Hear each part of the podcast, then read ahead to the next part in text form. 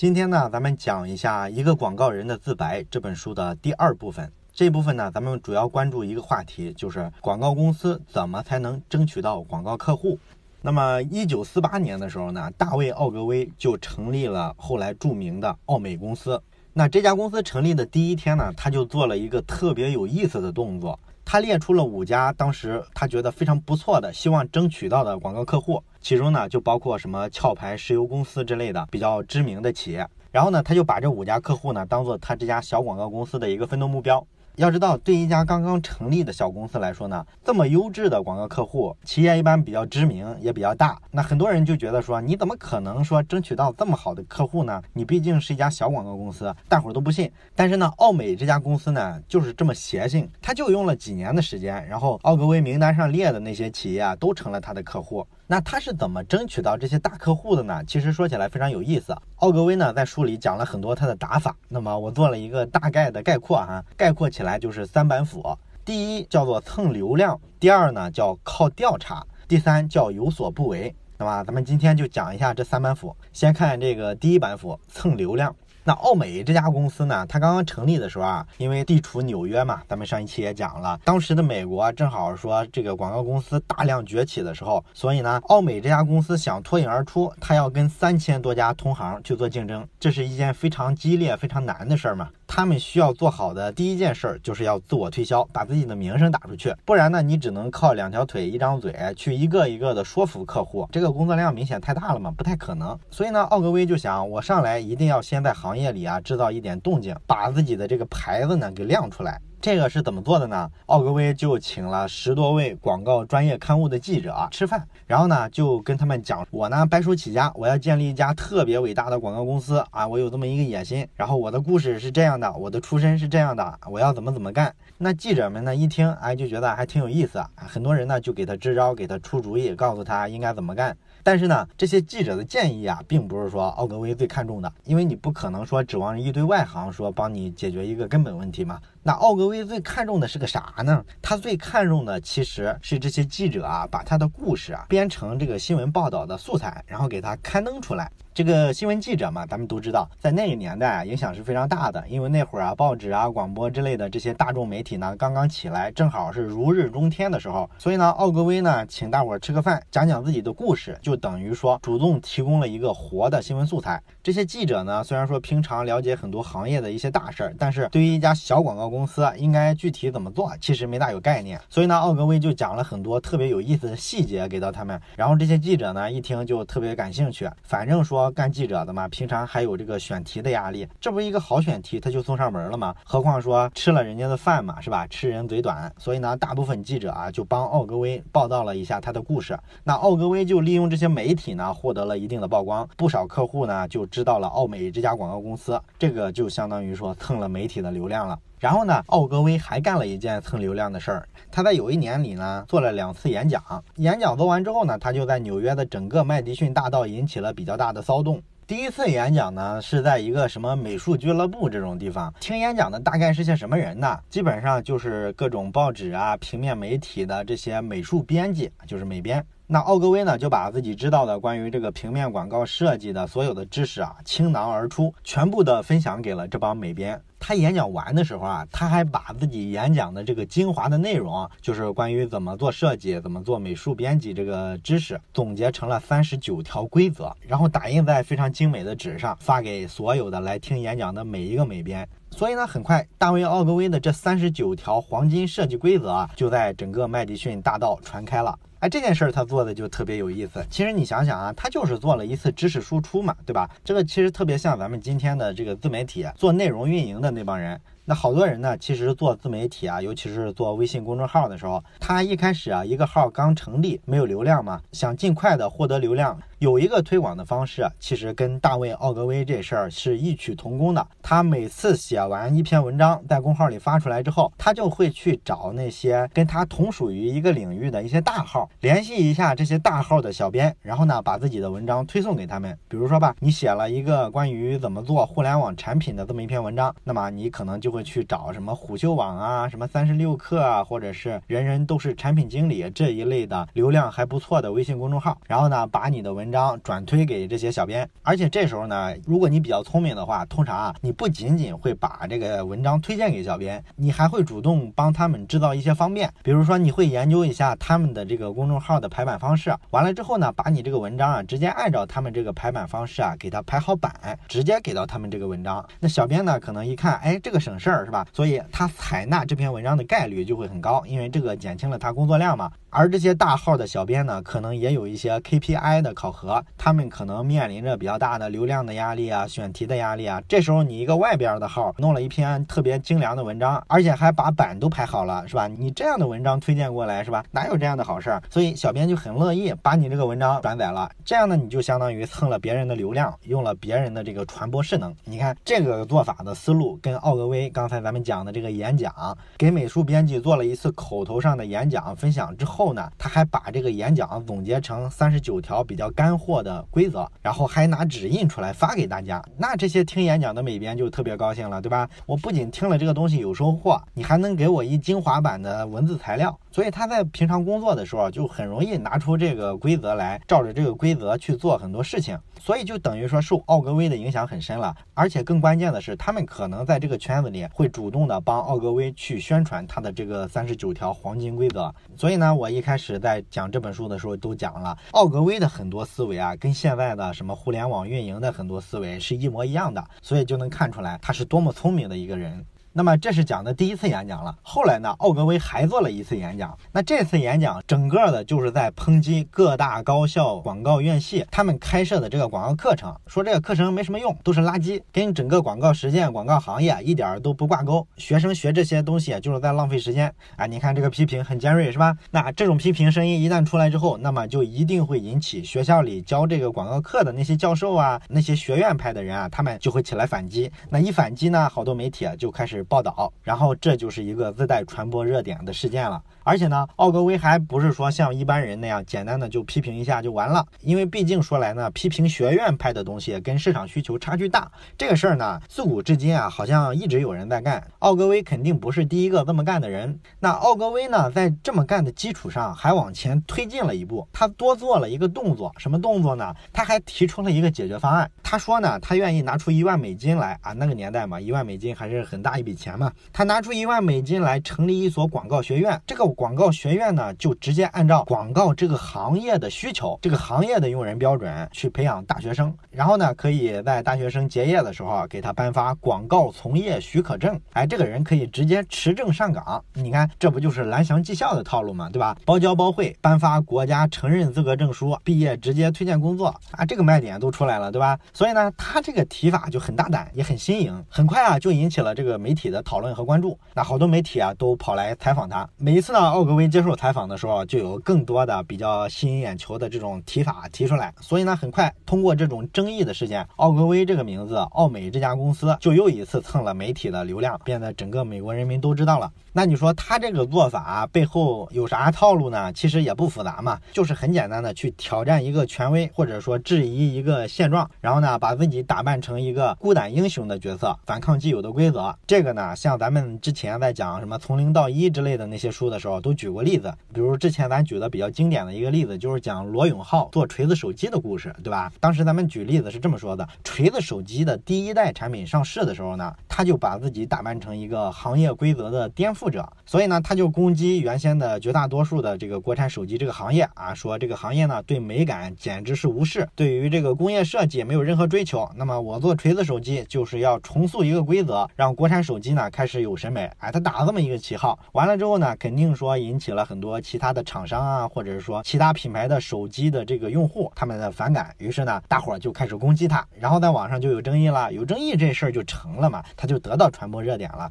这个套路其实，在现在这个时代经常被人使用，对吧？我们并不是很新鲜，而且这个东西其实用的最成熟的，其实是在政治上。你比如说，当年纳粹德国啊，希特勒上台的时候，你想想那个背景是吧？当时德国面临着非常严重的经济危机，那老百姓过得特别苦啊。然后当时呢，德国还因为一战的时候被人打败了，然后割地赔款，那整个德国人他特别委屈啊。所以呢，这时候希特勒出来了，发表演讲，然后就把责任全推到这个主流的这些政党身上，把自个儿打败。扮成一个反对派的形象，说要带领这个德意志人民重返当年帝国时期的这个荣耀啊！你作为一个小党派啊，就靠这个舆论的煽动，很快你就成功上位了。这就是这个套路比较经典的一个使用。也包括说上一届的美国总统奥巴马，他在零八年大选的时候，当时他那个口号是什么？你还记得吧？当时他的口号叫做 “change”，就是改变啊。这个口号的核心意思是啥呢？就是说你整个的美国首都华盛顿首府啊，作为一个政治中心呢，被一些政客控制了，弄得乌烟瘴气的，年轻人没有机会。所以呢，奥巴马就说我要代表这个年轻人去打破华盛顿的这种乌烟瘴气的政治氛围，这就是他这个政治口号改变的一个来源。所以所以说，他也是给自己设计了很多情节，把自己打扮成一个挑战者，一个孤胆英雄。然后呢，他在这个传播上啊，在人心上啊，就获得了很多的支持。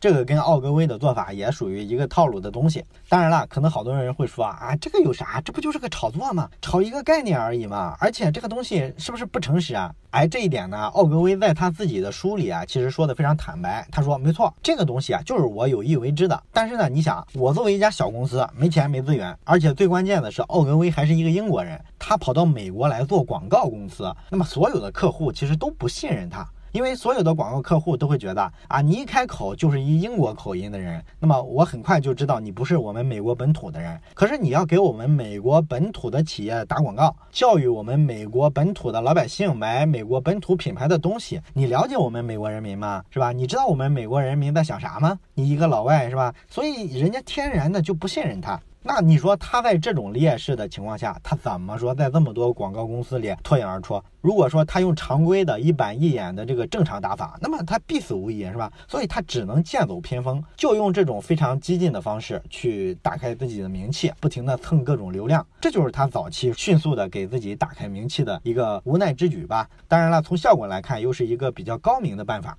这是咱们讲的第一板斧，蹭流量。那奥美早期呢，通过蹭流量，很快把名气打开了。打开了之后呢，他就要正儿八经的去争取一些不错的客户了。这时候他就开始用他们的第二板斧，叫做做调查。大家知道，广告这个行业啊，它整体来说呢，门槛不是太高，而且呢，竞争特别激烈嘛。奥格威呢，这个人呢，他其实特别不喜欢跟其他的广告公司做竞争。但是问题是呢，广告这个行业又很特殊。你像很多大的客户啊，他这个议价能力啊他就是很强，因为人家是甲方嘛，你广告公司是一个乙方嘛，人家甲方的客户要把他自己的广告业务外包出去，交给这个乙方去做的时候，通常都会做一次招标。啊，比如说，同时让你来个十家八家的广告公司，然后呢，你们每个公司提一个提案，然后我就去审核一下，看看呢哪个提案最符合我的意思。人家强势了，肯定会这么干嘛。所以在这个过程中呢，你作为一家广告公司，往往来说你就是非常被动的。所以你会发现，广告这个行业为啥竞争非常激烈呢？就是因为大家都在比拼你这个案子啊能不能被客户接受，都在比拼谁能迎合客户，迎合的更好。这个层面的竞争啊，就是奥格威特别不喜欢的。那为了避开这种竞争，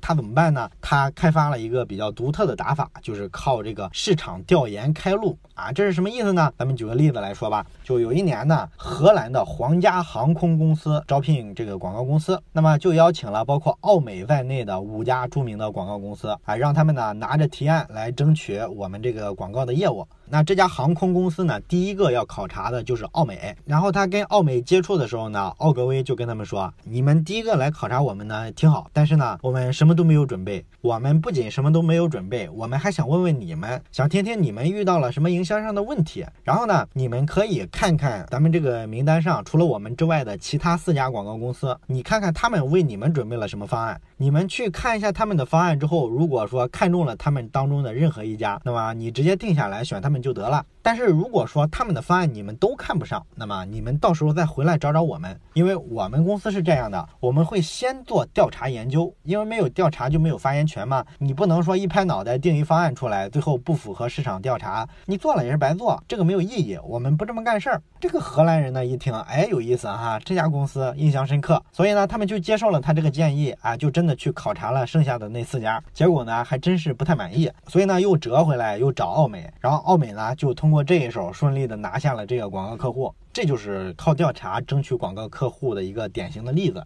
那你说奥美他为什么会重视调查的力量呢？这是因为啊，奥格威这个人啊，他早期的时候曾经跟着盖洛普博士工作过。这个盖洛普博士是谁呢？咱们现在看这个美国总统大选的时候啊，不都有一个做民调的公司嘛？一般都会调查出来这个特朗普啊百分之多少的人支持，然后希拉里多少支持。做民调的这个公司，通常咱们在新闻里都经常看到一个名字，叫叫做盖洛普公司。他们呢就是专门做民意调查的。然后这个盖洛普公司呢，它的创始人就是盖洛普博士。那奥格威呢，当年就跟着他非常系统的学习怎么做调研，怎么做民意调查。所以呢，他在整个广告圈里啊，相比其他的广告大师来说，应该是比较偏重做市场调查的这么一派。这个奥格威成立了奥美之后呢，一开始啊，为了让客户能接受他们这家广告公司的服务，经常会免费的为一些客户去做一些市场调查。做完调查，拿着这个调查报告就上门去找客户了，跟他说：“你看，我们做了一下这个行业的调查，哎，我们发现是这样的。然后咱们家的产品呢是这样的，有什么问题？然后呢，很多广告客户一看呢，哎，觉得有意思啊，这个调查做的挺扎实，确实发现了他们自己销售上很多问题。所以呢，后续好多公司就跟奥美建立了这个广告。代理的关系，那奥美后来通过很多调查，还拿下过很多比较大的客户，比如说他们拿下过美国旅行社，这个任务非常庞大，是宣传整个美国的旅游市场，尤其是说在欧洲宣传美国，因为他们希望欧洲人能来美国旅游嘛。那么当时呢，有一百三十七家广告公司参与了这个业务的竞争，那奥美是其中之一。最终，奥美就拿下了这个广告的代理权。它靠的是啥呢？其实就是靠的非常扎实的调查研究的能力。因为他们调查研究发现呢，欧洲人啊，他为啥不来美国旅游呢？其实主要就是消费观念的问题。因为欧洲人他有一点印象流，他们过分的夸大了来美国旅游的这个开销，所以呢，这个就阻挡了很多欧洲人来美国旅游的热情。那奥格威他们就决定从这个地方下手做广告。当然了，你肯定不能简单的就是说这个来美国旅游花钱比你想象的少得多。你要是这么一个不痛不痒的广告语，你这个给不到人冲击感，所以就肯定没啥效果。那你说怎么创造一个有冲击感的内容呢？一定要给他一个非常具体的一个感知、一个感受啊。比如说给他一个数字，他们的广告是这样的：他们就是算了一下，一个欧洲人来美国啊，你包括说住宿啊、吃饭啊这些花销，如果在美国待一周，总共是多少？然后他们算出了一个数字来，一个周才花三十五英镑。所以呢，广告语上就把这数字打出来，直接告诉欧洲人，来美国旅游并不贵。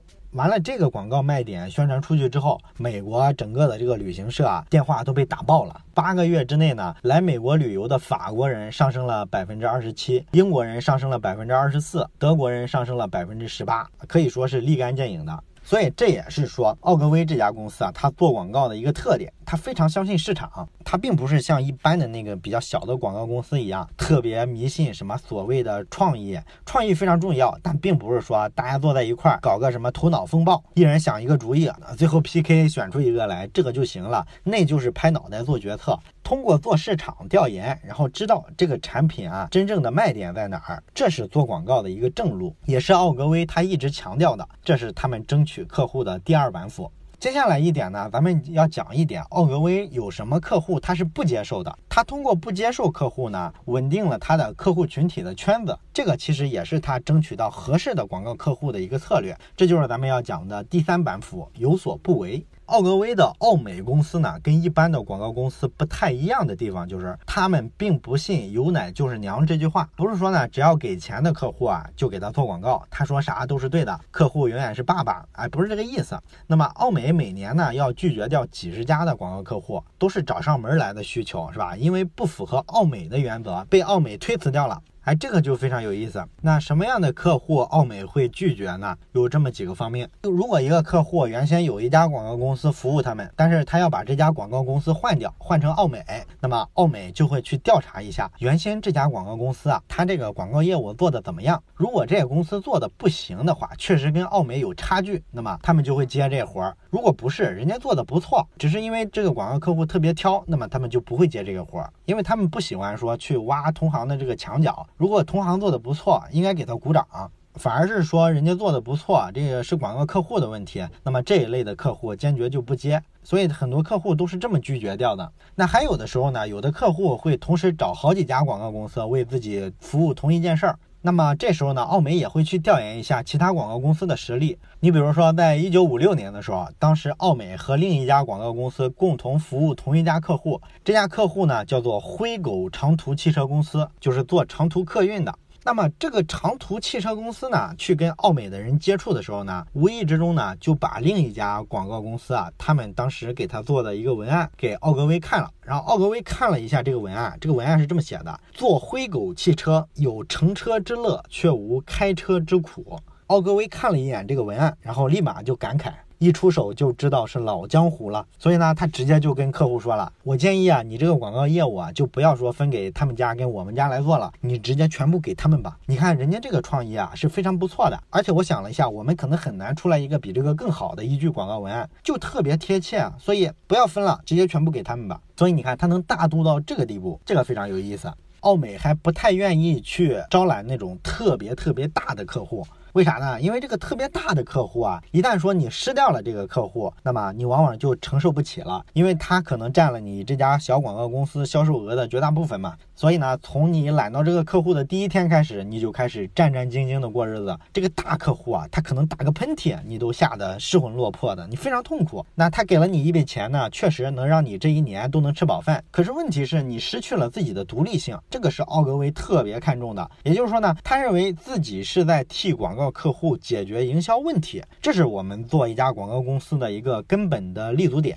我们不是寄生虫，我们是一家独立的机构。所以说，我如果接一家太大的客户，他几乎决定了我这家企业的生死，那么这样我就没法做到独立了嘛。所以你看，这个理念，多少广告人梦寐以求，但是却从来做不到，对吧？那奥格威接广告客户呢，还有一条非常根本的规则，就是这个客户的产品啊，必须是让奥格威引以为傲的。也就是说呢，这个产品如果是他们作为一家广告公司都看不起的话，那么他绝对不会去接这个产品的广告，这完全是砸自己牌子。然后跟这个类似的，奥格威还要求奥美谢绝那些产品销量长期下降的客户。为啥呢？因为如果一个产品啊，它这个销量长时间段都特别差，一直往下走的话，这就说明啥呢？要么你这个产品肯定存在一个致命的缺陷，你赶不上你的竞品质量更好；要么呢，你这个厂家管理是非常有问题的。那么不管是哪种吧，这两种缺陷呢，不论你这个广告做的多好，其实都弥补不了。所以呢，这家企业的这个产品销量啊，这个企业最后的这个命运啊，大概率来说总是非常差的。所以呢，奥格威不想说我做一个广告给一个快死的企业做，最后这企业死了，我得不到一好名声，还显得是我这广告可能给人这企业带来什么不好的影响，给人拖累死了，是吧？我不愿意承受这个名声，而且来说帮这个特别差的产品做宣传，其实是虚假宣传，欺骗消费者。所以呢，这个也不符合一个广告人的一个基本的价值观。那还有一种产品，奥美不愿意碰的就是新产品。为啥新产品呢不愿意碰呢？这是因为呢，新产品它刚上市嘛，它还没接受市场的检验，所以呢，你这个贸然给他们做一广告，这个风险就太大了。一旦说这产品出现什么质量问题啊，最终可能砸了奥美自己的牌子，对吧？所以呢，咱从这些点可以看出来，奥美是一家不喜欢迁就甲方的广告公司啊，这个特别硬气，对吧？咱们所有广告公司都希望是这样。当然，这不是说奥美一直这样，奥美自己也是踩过很多坑的。他们早期的时候呢，为了生存，哎，也曾经忍受过客户的指手画脚。你比如说，奥美曾经就接过一个广告啊，那个客户呢是做这个洗化用品的，就跟保洁差不多。那么他们希望呢，在一则广告里面同时宣传两个产品，一个产品是肥皂粉，一个产品呢是洗涤剂。那你说一个广告里面出现俩产品是吧？咱们想想，咱们看过的广告，几乎都没有发现过这种情况是吧？何况来说呢，那个肥皂粉是一个马上要退市的一个老产品，然后那个洗涤剂呢是一个新产品。你把一个老产品和一个新产品放在一块儿做广告，这就是个糟糕透顶的主意啊，是吧？不仅说让老产品分散了这个用户对新产品的注意力，而且消费者万一看了这广告选的是那老产品，老产品买来之后发现体验又不好，然后他就会迁怒于那个新产品，这会导致他后续不再买新产品了，这也会影响新产品的销量嘛，对吧？这个逻辑咱一想就能想明白。但是呢，这个甲方的这个企业呢，他不，那很任性，他就是要求我就要宣传俩产品，那最后。奥格威就屈服了，就帮他把这条广告做了。然后做出来之后啊，效果确实不好，产品卖不动。然后这个客户呢，就反过来怪奥格威啊，你看是你们广告做的太烂，你完全没有抓到用户的痛点，就是你们这个创意不行。所以呢，这个甲方客户呢，就把奥美这家公司给炒掉了。奥格威后来想起这事儿，他对自己的这一段遭遇的一个评价是两个字儿：活该。谁让你不坚守自己的原则的，对吧？可以看出他多后悔。而且呢，这个事儿还没完。后来啊，奥美在很长一段时间里啊，都招不到特别棒的这个创意型人才。那奥格威就去问这些人说：“你为啥不愿意来我这儿？”那人家就提起这广告来说：“你们这个做那么差的广告是吧？你简直是太耻辱了！我去你们那儿工作。”所以你看，这个奥格威是曾经踩过这么大一坑，导致他坚定的认为说一定要有所不为。这个广告创意啊，广告策划这事儿，我作为一家广告公司，我就是专业的。那么甲方基本便说你是出钱的，你是爸爸，但是不好意思，谈到创意的时候，我的这个创意一定是对你更负责任的。你的那些想法是一个拍脑袋的想法，太天真烂漫，我不能听。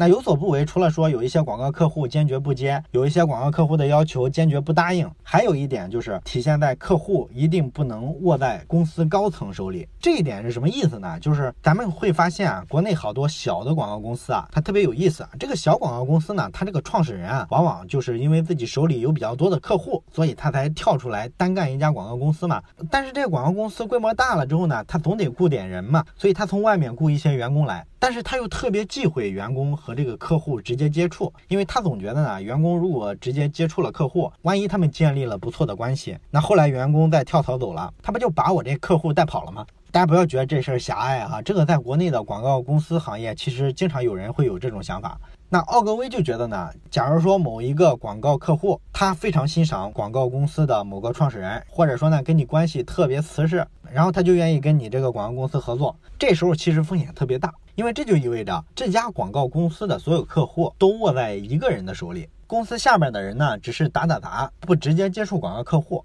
这个其实并不安全。那一旦说这个客户他的领导层有一些调动，比如原先跟你关系特别好的那个人调走了，那么这时候换一个新领导。你这个个人关系跟人又不那么熟，那么这时候很有风险，人家可能就换掉你，换另一家广告公司合作了。所以这也是奥格威强调的，一定要有所不为，坚决不要说因为不信任员工，把所有客户抓在你自己的手里，而是应该反其道而行之。一旦你攻下这个客户之后呢，一定要让你手下的其他的人尽快的跟这个客户的负责品牌宣传的所有部门打得火热。这样呢，即便他换了一个新领导，你们这双方合作很愉快，那这时候人家继续跟你合作的概率就非常高啊，熟门熟路嘛。除了这个领导，所有人都替你说话，那领导很容易就对你印象很好啊。所以呢，这也是奥格威特别强调的一点，不要把客户抓在一个人的手里。那么有所不为，还包括一个方面是啥呢？就是你攻克广告客户的时候啊，并不是说非要做特别多的说服性的工作。那这什么意思呢？因为咱们知道广告这个行业谈判的时候特别漫长，你要拿一个广告客户非常艰难，所以呢，他就大量的需要做说服性的工作。奥格威就觉得你不要滔滔不绝的跟用户说，你跟客户谈判的时候啊，可以想方设法的多听客户说，你听得越专心，客户就认为你越聪明；你听得越认真，他就认为你的诚意。越高。哎，比如说吧，奥格威曾经就谈过一个年纪非常大的俄罗斯商人。这个人呢，在美国做生意挣了大钱，但是他是个俄罗斯人嘛，他经历过当年的那个苏联的十月革命那一段历史，所以呢，他见了人啊，就特别喜欢滔滔不绝的讲啊讲啊讲。奥格威呢，就一直听着，到最后呢，也没做什么说服性工作。哎，这个人讲高兴了，最后就觉得，哎，所有人说你听得认真，好，这个广告就给你做了。哎，就这么简单。那还有一次呢，有一个客户他就来找这个广告公司合作，那就跟奥格威。吃饭，然后奥格威的说法呢，是他吃了这辈子吃的最饱的一次饭啊。为啥最饱呢？因为那个人啊太能聊了，聊了特别长的时间，所以呢就导致这顿饭吃的时间特别长。奥格威呢就吃了好多东西。那这个人呢，一直跟奥格威聊东聊西，他是做唱片机的嘛，他就问奥格威你喜欢什么唱片机啊？那奥格威对这个东西一点概念都没有，他根本不玩那个东西，所以他就嗯嗯啊啊的应付下来了。结果呢，一个星期之后，这个做唱片机的老板呢，就派人给奥格威送了一套唱片机到家里。哎，所以你看，你好好听，少说话，甲方的客户爸爸居然会主动给乙方送东西啊！你说这得聊得多嗨是吧？所以啊，奥格威就特别强调这一点。不一定所有的时候都要用说服性的话术，有的时候呢不需要特别复杂的技巧，只要给甲方足够的尊重啊，让他表达，你去听就好了。有时候这样会起到更好的效果。当然这一点在很多营销书籍上也经常讲这个啊，如果感兴趣的可以再去翻一翻相关的营销类的书籍。好了，这就是今天咱们要讲的奥格威关于怎么争取广告客户的三板斧：第一，蹭流量；第二，靠调查；第三，有所不为。下一期咱们会讲一点具体的广告创意怎么做，广告的文案啊、标题啊怎么起。